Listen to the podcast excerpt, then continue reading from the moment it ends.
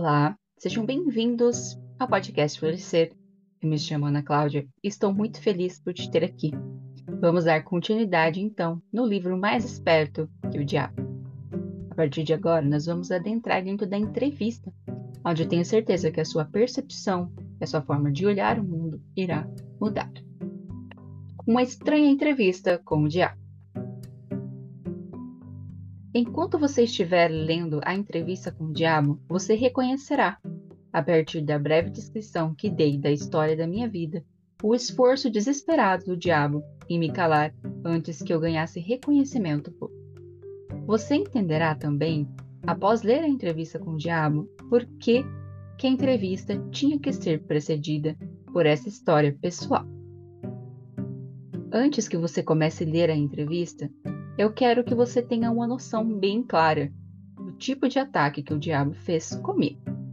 E lembre-se de que foi esse ataque final que afortunadamente virou o jogo, fazendo com que o diabo ficasse sem saída e tivesse que se confessar. Esse trabalho do diabo começou com a crise de 1929. Através daquela feliz virada na roda da vida, perdi 600 acres nas montanhas. Meus rendimentos foram a zero. O National Bank, onde todos os meus fundos estavam depositados, quebrou. E como? E como se ele, com ele, foi todo o meu dinheiro. Antes que eu notasse o que estava acontecendo, me peguei no meio de um furacão espiritual e econômico que se desenvolveu numa catástrofe mundial de tal força que nenhum indivíduo ou grupo de indivíduos poderia suportar. Enquanto esperava a tempestade passar e todo o medo que estava espalhado ceder, me mudei para Washington, a cidade onde comecei o trabalho após o meu primeiro encontro com Andrew Carnegie, quase um quarto de século antes.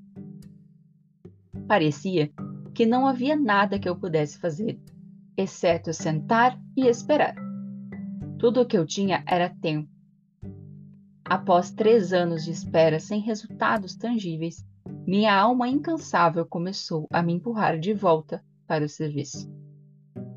Havia muito poucas oportunidades para eu ensinar uma filosofia de sucesso quando o mundo à minha volta estava no meio do mais abjeto fracasso e as mentes dos homens estavam preenchidas com o medo da pobreza. Este pensamento veio até mim uma noite, enquanto eu estava dirigindo o meu automóvel em frente ao Memorial de Lincoln, sobre o rio Potomac. Dentro da sombra do Capitólio, com isso veio outro pensamento. O mundo havia experimentado uma crise sem precedentes através da qual nenhum ser humano tinha menor controle.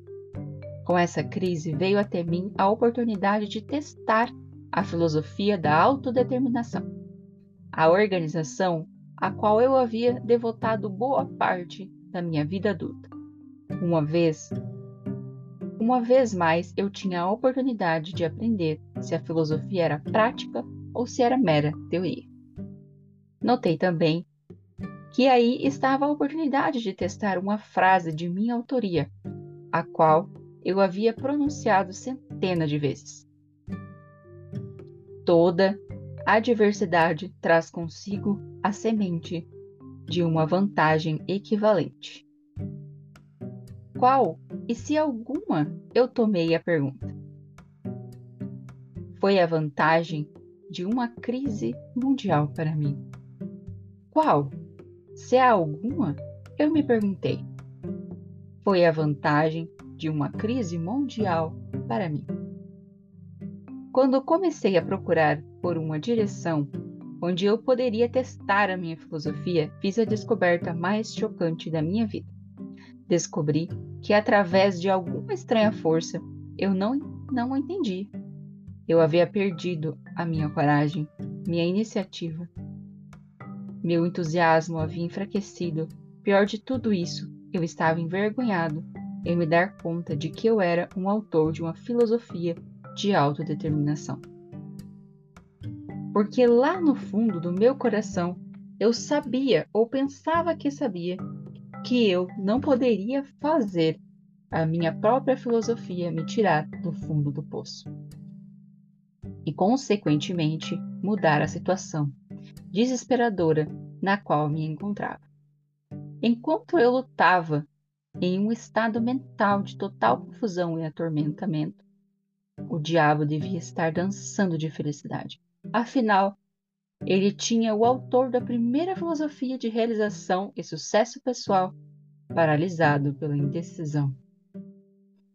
Se a gente for parar para pensar, quanto que a dúvida, a indecisão e o medo acaba parando você, te deixando ali estagnado, sem que você consiga se movimentar, sem que você consiga realizar aquilo que realmente faz sentido na sua vida.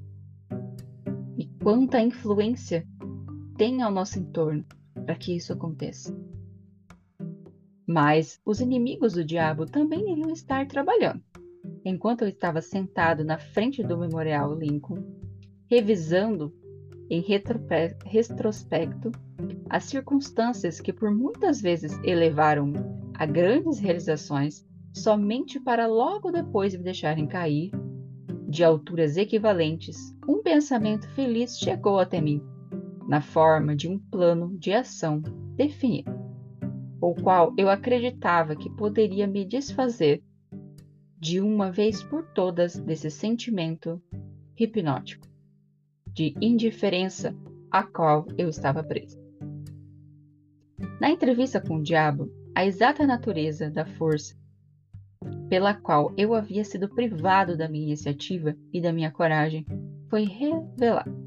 É exatamente a mesma força que milhões de outros foram sujeitos durante a grande crise.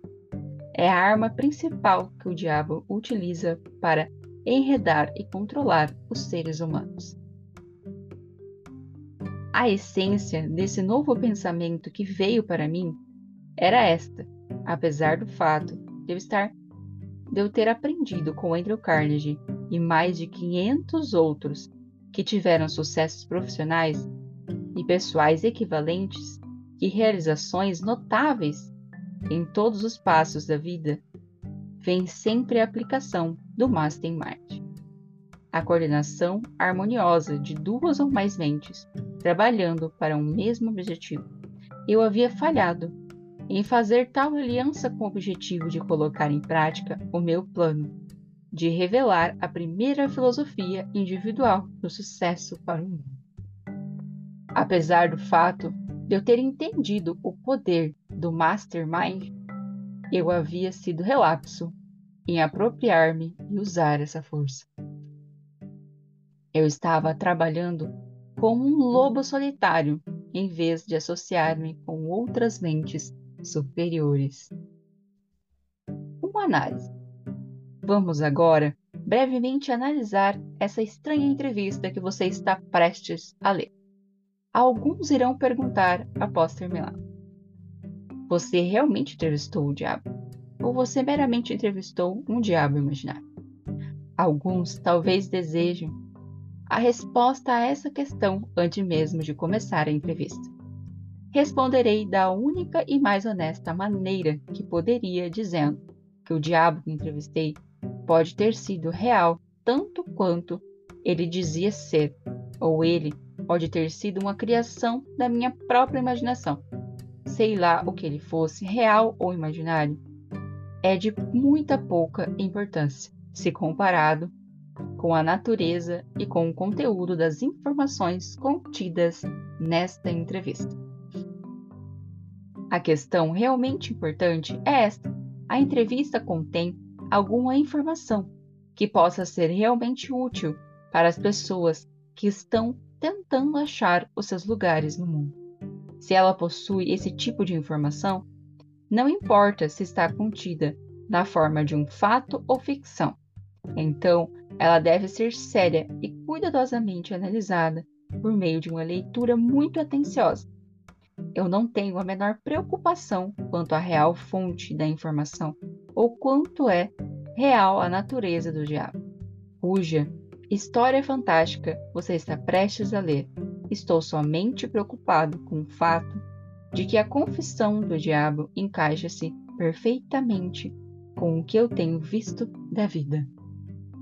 Acredito que a entrevista contenha informações de benefícios práticos para todos aqueles que ainda não acharam a vida amigável.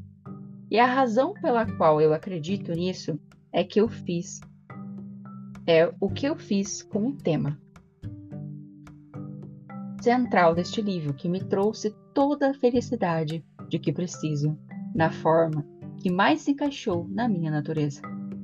Eu tive o suficiente das experiências com os princípios mencionados pelo diabo, de tal forma que posso assegurar que eles farão exatamente o que ele diz que farão. Isso é suficiente para mim.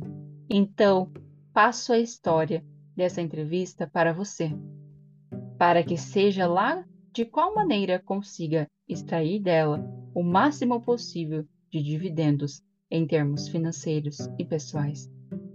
Talvez você consiga grandes valores em termos financeiros se aceitar o diabo como sendo o que ele diz que é, baseando-se na sua mensagem para seja lá o que for que ela lhe possa trazer e que você consiga aplicar da melhor maneira possível.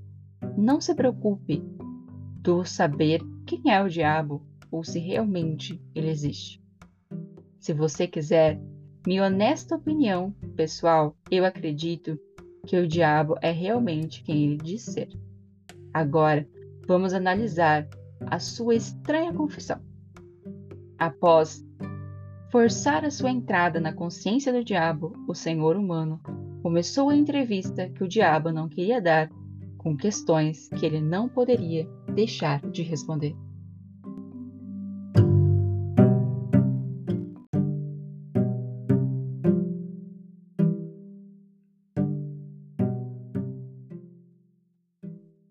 Aqui começa a entrevista com o diabo. Eu descobri o código secreto pelo qual tenho acesso aos seus pensamentos.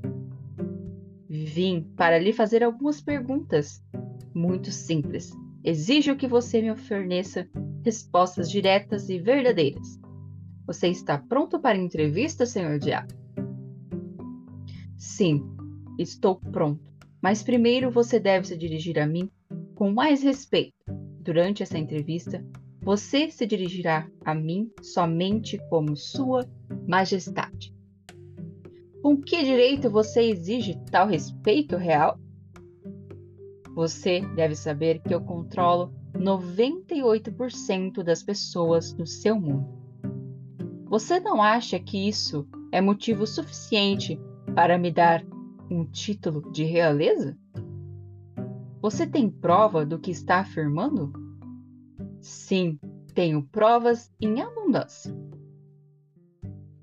No que consistem as provas? Consistem de muitas coisas. Se você quer respostas, você se dirigirá a mim como Sua Majestade? Algumas coisas você entenderá, outras não. Para que você entenda meu ponto de vista, descreverei a mim mesmo e corrigirei a falsa noção que as pessoas têm de mim, de onde eu habito. Esta é uma ótima ideia, Sua Majestade. Comece me contando onde você mora e então descreva a sua aparência física. Minha aparência física? Bem, meu querido senhor humano, eu não possuo um corpo físico. Um corpo físico me colocaria em desvantagem e seria um fardo que eu não teria que carregar. Tal como vocês, criaturas humanas, o carregam ao longo da vida. Eu consisto de energia negativa e vivo nas mentes das pessoas que têm medo de mim. Também ocupo metade de cada átomo da matéria física e cada unidade de energia mental física. Talvez você entenda melhor a minha natureza se eu lhe disser que sou uma porção negativa do átomo. Quando a gente fala em átomo, digamos que são milhares de bolinhas, de pontos. Todas essas bolinhas têm a sua vibração. E quando elas se unem, elas geram objetos e seres. Todo o nosso corpo é repleto de átomos. Nós somos átomos. O mundo é criado de átomos e tudo é energia. Então a gente está interligado a essa energia. Então, quando ele diz que ele não possui um corpo físico, é que ele é, faz parte de um elementar. Então, não a matéria em si. O que se materializa é dentro da gente. Ah, eu entendo o que você está querendo dizer. Você está preparando o terreno para dizer que se não fosse por você, não haveria mundo, nem estrelas, nem elétrons, nem átomos, nem seres humanos. Nada. Não é isso? Verdade. Você está absolutamente certo. Bem, se você ocupa somente metade da energia e da matéria, quem ocupa a outra metade? A outra metade é ocupada pela minha oposição. Oposição? O que você quer dizer com isso? A oposição é o que vocês humanos chamam de Deus. Então você divide o universo com Deus? É isso que você está dizendo? Não é o que eu estou dizendo. Isso é um fato. Antes do final dessa entrevista, você entenderá por que as minhas afirmações são verdadeiras. Você também entenderá por que elas têm que ser verdadeiras. Ou não poderia haver um mundo como você o conhece, muito menos criaturas humanas como você. Eu não sou nem perto, nem de perto uma besta com um garfo e um rabo pontudo. Mas você controla as mentes de 98 em cada 100 pessoas. Você mesmo disse quem causa toda a miséria desses 98% do mundo controlado pelo diabo senão você.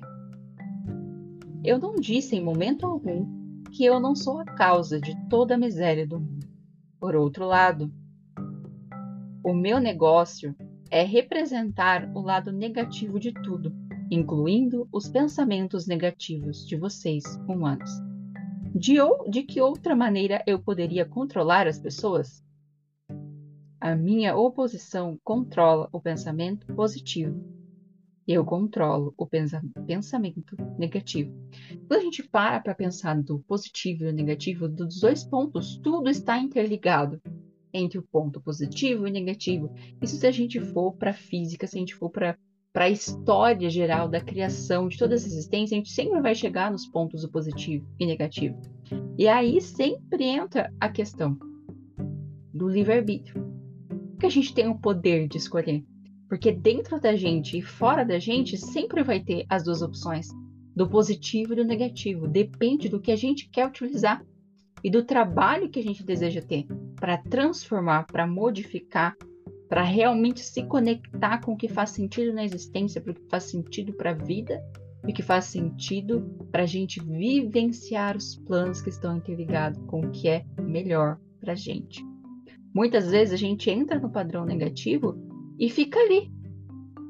E fica adormecido ali, realmente acreditando que o mundo é ruim, que viver é ruim, que viver é dor. Então, o que, que a gente está deixando dominar a nossa mente? O que, que nós estamos deixando ser influenciados e guiados na nossa vida?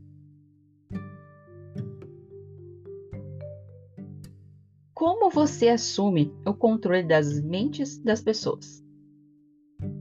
Ah, isso é fácil. Eu simplesmente entro em suas mentes e ocupo o espaço que não é usado do cérebro humano. Eu planto as sementes do pensamento negativo nas mentes da pessoa e dessa forma eu consigo ocupar e controlar o espaço. O que acontece? Se a gente for estudar a questão biológica, a questão das nossas células, tudo que existe dentro do nosso corpo, é, é justamente plantar quando a gente nasce, o nosso corpo ele é extremamente perfeito, as nossas células elas são perfeitas. Mas ao longo do tempo a gente vai bombardeando elas, tanto com alimentos que fazem mal, tanto com palavras, com informações que a gente vai acumulando ali. até que essa célula se transforme em um padrão oposto do que ela é, que é a perfeição.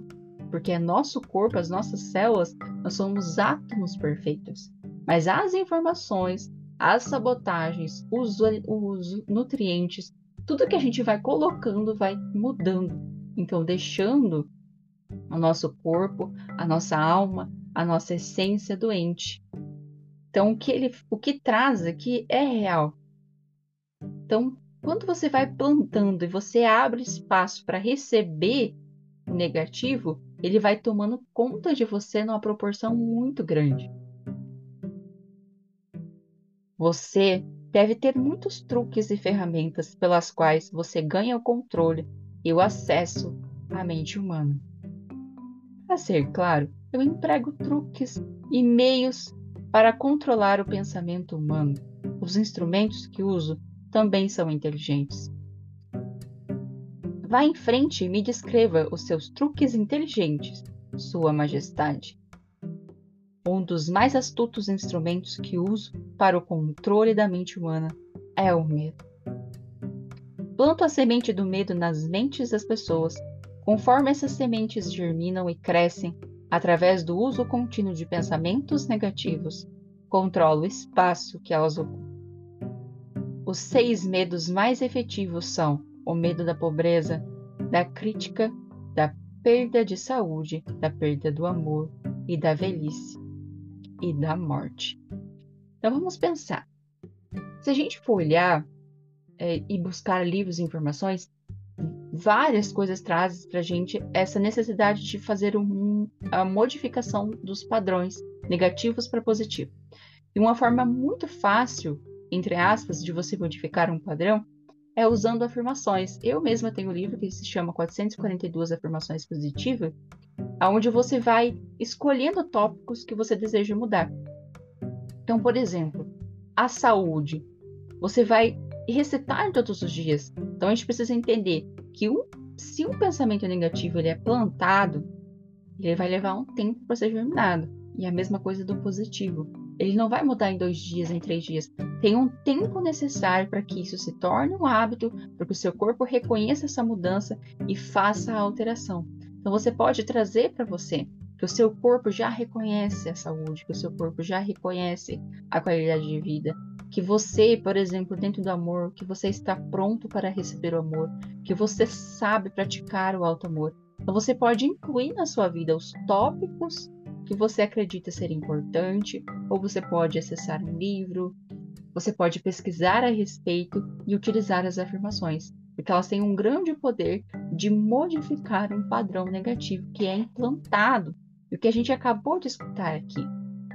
Planto a semente do medo nas mentes das pessoas, e conforme essas sementes germinam e crescem através do uso contínuo dos pensamentos negativos. Quanto mais você repete um padrão negativo, mais negativo o todo se torna. Mais vibração negativa você vai emitir e mais coisas negativas vão acontecer na sua vida. Isso é um fato. Qual desses seis medos mais o ajuda a assumir o controle? Sua Majestade. O primeiro e o último: pobreza e morte. Em um momento ou outro durante a vida, amarro as pessoas através de um deles, ou até de ambos. Planto esses, esses medos nas mentes das pessoas, de forma tão inexorável que elas acreditam que esses medos são suas próprias criações.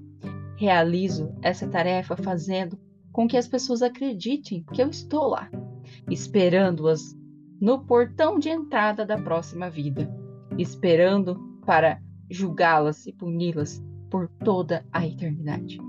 É claro que não possuo, não posso punir ninguém, exceto na própria mente dessa pessoa, através de alguma forma de medo, mas medo daquilo que não existe é tão útil para mim quanto o medo daquilo que existe.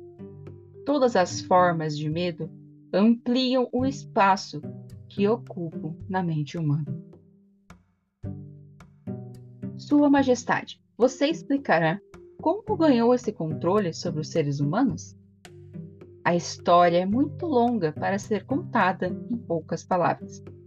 Tudo começou há mais de um milhão de anos, quando o primeiro homem começou a pensar. Até aquele momento, eu tinha o controle sobre todos os homens, mas inimigos meus descobriram o poder do pensamento positivo e o colocou nas mentes dos homens. Aí então começou uma batalha da minha parte para permanecer no controle. Até este momento eu tenho me saído muito bem, tendo perdido somente 2% das pessoas para a oposição. O que eu posso extrair da sua resposta é que os homens pensam são os homens que pensam são seus inimigos? Isso está certo? Isso não está certo, mas está correto. Então vamos lá. O que eu posso extrair da sua resposta é que os homens que pensam são os inimigos. Isto está, está certo? Então, eu pensar, se você pensa, você tem consciência do que está acontecendo. Então, muitas vezes, quando vai, você vai fazer algo, você fez algo de errado, ou você está entrando novamente num ciclo, você para e analisa aquilo. Então, olha o poder que tem de realmente pensar, de estar presente no momento, de analisar as questões que você está fazendo. Me conte mais sobre o mundo em que você vive. Vivo onde quer que eu escolha. O tempo e o espaço não existem para mim. Sou uma força que, para descrever melhor para você, deve ser considerada como energia. Meu lugar físico favorito, conforme lhe falei. São as mentes das pessoas, controlam uma parte do espaço do cérebro de cada ser humano. A quantidade de espaço que ocupo na mente de cada indivíduo depende do quanto e de que tipo de pensamento essa pessoa mantém em sua mente. Conforme já lhe falei, não posso, sob hipótese alguma, controlar uma pessoa que pense. Você fala da sua oposição. O que você quer dizer com isso? O meu oponente controla todas as forças positivas do mundo, tal como o amor, a fé, a esperança e o otimismo. O meu oponente também controla fatores positivos de todas as leis naturais do universo, as forças que mantêm a Terra e os planetas e todas as estrelas da forma harmônica dos seus devidos cursos. Mas essas forças são ínfimas em comparação com aqueles que operam na mente humana, que está sob o meu controle. Como você pode ver, não tenho nenhuma intenção de controlar estrelas e planetas. Prefiro controlar mentes humanas. Onde você adquiriu a sua força e de que maneira você a mantém? Adquiro a minha força me apropriando do poder da mente dos humanos, conforme eles passam pelo meu portal no momento de suas mortes. 98 de cada 100 que voltam para o meu plano, vindo do planeta Terra, são assumidos por mim. E o poder de sua mente é acrescentado ao meu ser. Pego todos aqueles que vêm com qualquer forma de medo. Estou constantemente trabalhando, preparando as mentes das pessoas antes da morte, de tal forma que eu possa me apropriar delas quando voltarem para o meu plano. Então reflita como é forte isso, como o negativo, como as coisas, a destruição, o se permitir ser usado, o se permitir ser guiado da forma errada, está alimentando o mal. Você me dirá como você realiza efetivamente esse trabalho de preparar as mentes humanas, de tal forma que você possa ganhar o controle sobre elas? Tenho inúmeras maneiras de ganhar o controle das mentes humanas. Enquanto, enquanto elas estão no plano da Terra, a minha maior arma é a pobreza. Eu desencorajo as pessoas a acumular riqueza material, porque a pobreza em si mesma tira a habilidade dos homens de pensar e os faz presa fácil para mim. Outro grande aliado meu é a doença. Um corpo doente desencoraja o pensamento. Aí então, tenho milhares de trabalhadores na Terra que me ajudam a ganhar o controle das mentes humanas. Tenho esses agentes estrategicamente colocados em todos os lugares, independente de raça, credo ou religião. Quem são os seus maiores inimigos na Terra, Sua Majestade? Todos aqueles que inspiram as pessoas a pensar e agir de acordo com suas próprias iniciativas são meus inimigos.